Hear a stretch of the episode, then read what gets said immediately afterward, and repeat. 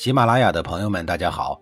告诉大家一个好消息，除了音频以外，我最近开始以视频的方式为大家讲历史，内容也不再局限于中国古代史，而是涵盖人文、社会、西方历史等等，还包括对一些经典童话人物、历史人物进行全新解读。欢迎大家在微信视频号里搜索“志明侃历史”，同志的志，光明的明，调侃的侃，历史故事的历史，我在视频里等你。上一集里呀，我说到了鲁哀公郁闷的时候，去了一个叫灵坂的地方去散心。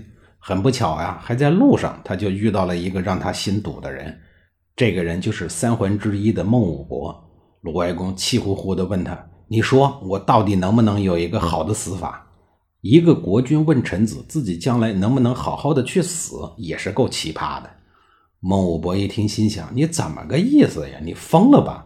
摆明了是故意找事儿，挑衅个什么玩意儿啊？于是没好气地说：“你问我，我哪知道呀？”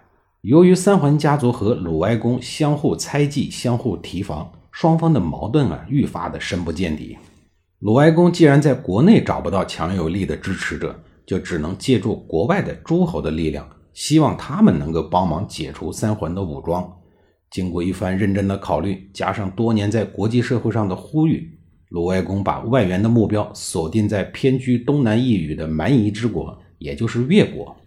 这个时候的越国国君勾践正积聚力量要挑战强国吴国，因此啊，他也需要中原礼仪之国的鲁国在道义上给予支持。双方各有需求，因此啊，越国是一个可以统战的对象。遗憾的是，三桓在鲁国的势力啊，已经历经了数代国君。鲁国的各个角落，即便是在国际社会上，三桓的盟友也遍布天下。鲁哀公的一举一动啊，全都在三桓家族的掌握之中。一次，三桓家族趁着鲁哀公去有山氏家做客的机会，出兵攻打了鲁哀公。鲁哀公实力不济，慌不择路，就近啊就逃跑到魏国去了。魏国国小力弱，哪儿敢得罪鲁国的实力派呀？没办法，鲁哀公又逃跑到了隔壁更小的子爵国朱子国落脚。再后来，鲁哀公也认识到，总是在鲁国的周围转悠，迟早会被抓住，不如冒个险，一步到位。于是直接奔目标国越国而去。令人遗憾的是，鲁哀公冒着生命危险，千辛万苦到了越国以后，越国人并不愿意帮助这个落难的窝囊国君。因为越国人实在想不明白，出钱、出力、出军帮了他，自己最后能落下个什么好处？随后消息灵通的三桓家族就派人强行把鲁哀公给接回来了，并囚禁在有山氏的家中。最后呢，鲁哀公郁郁而终了。鲁哀公死了以后，他的儿子姬宁继位，史称鲁道公。鲁道公的日子呀，还不如前几代鲁国国君。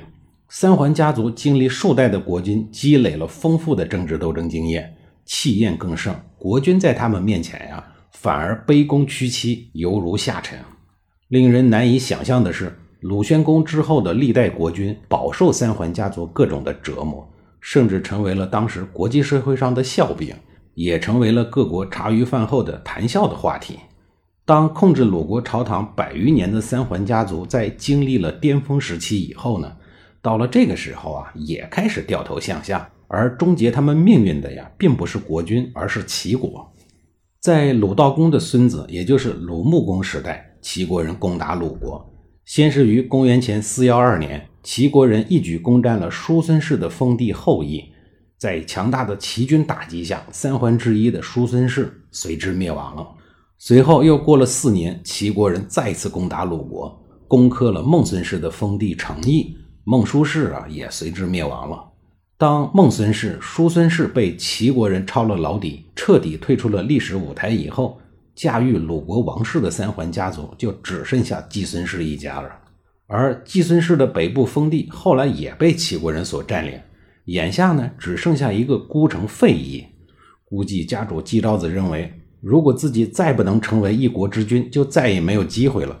于是他在废地呀自称为君，成立了废国，成为了鲁国的国中之国。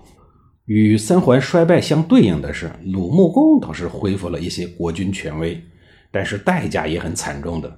从此啊，鲁国彻底沦为小国，领土呢只有曲阜周围的一小片国土。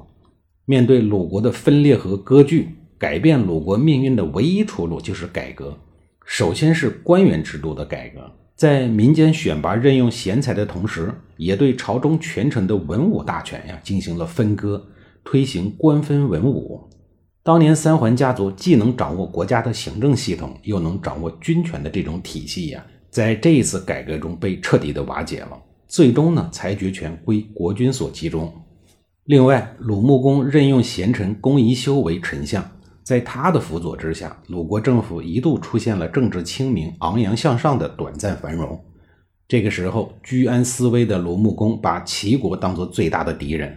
数十年以来，鲁国所失去的那寸寸疆土，大多数都是被齐国人抢走的。